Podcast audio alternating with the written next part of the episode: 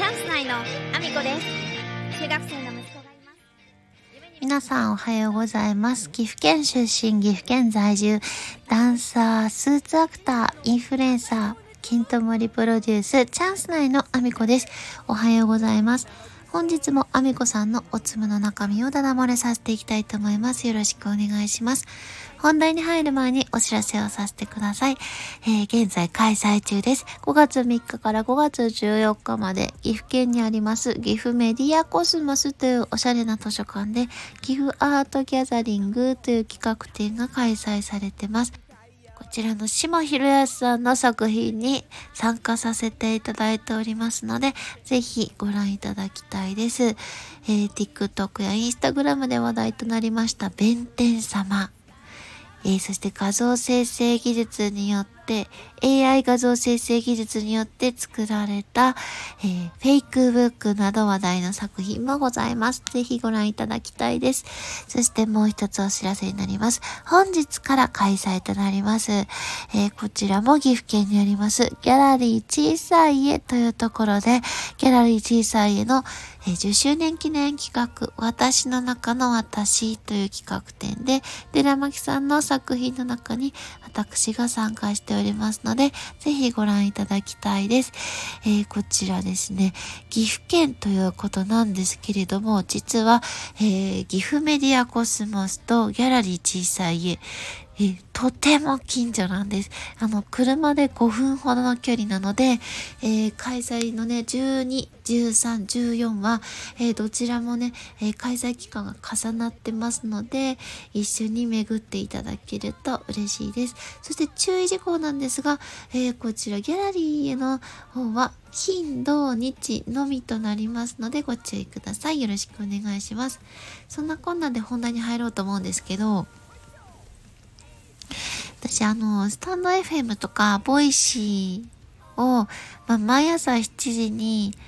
投稿してるんですけど、それを Twitter と Instagram のストーリーにシェアしてるんですね。まあ、たくさんの人に聞いてもらえたらなっていうのもあるんですけど、ちゃんと発信の場として、えー大切にしたいので、シェアをするようにしてるんですよ。で、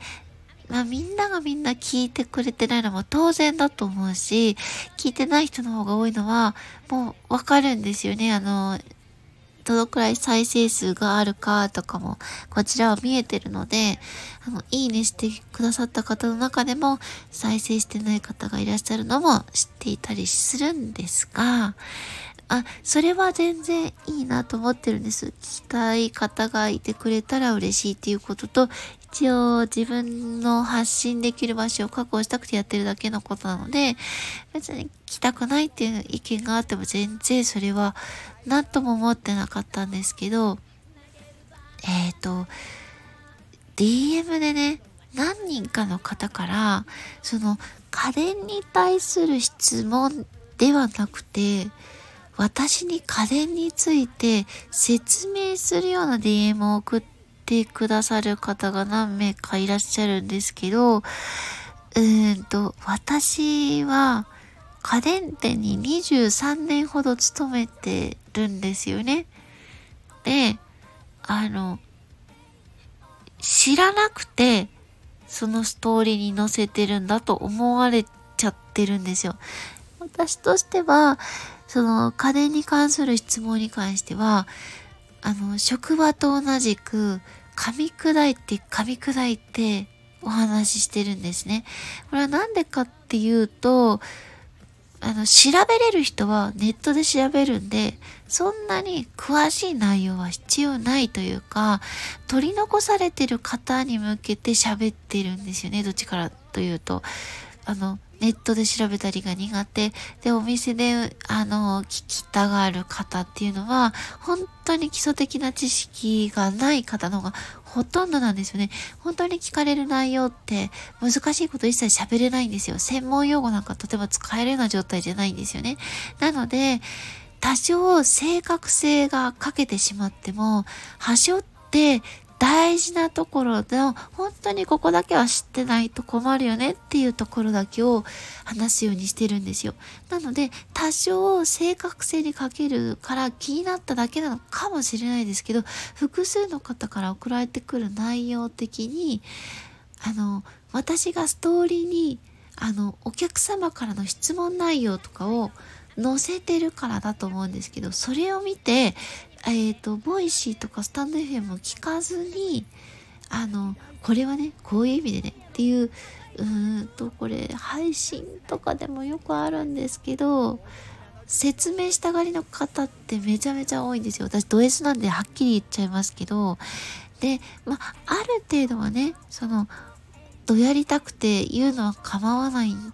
ですよ。で、DM だからね、私だけしか見てないし、別にいいんですけど、でも、DM で送ってくる方、私の発信を見ずに送ってきてると思われるので、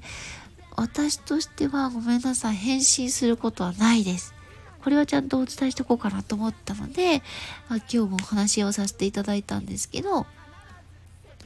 なんか私知りたくって、うん、そこに載せたわけじゃないっていうことは、まあ、ここで発信したところで絶対聞かないとは思いますけど、私はそういうスタンスでやってるから、まあ、どっかに絶対残しとこうと思ったんですよね。聞いてらっしゃらないからそういう DM を送ってこられるんですよねっていう 私はすごいものをはっきり言うので、あの、嫌われやすいんですけど、全然そこはお構いなしなんで、私は。うんと、そうなんだろう。でやりたいんだったら、うーんと、その本当に家電のことがわからなくて迷ってる、わからなくて困ってる人たちに向けて伝えてあげてください。その説明で、えっ、ー、と、多分わからないと思います。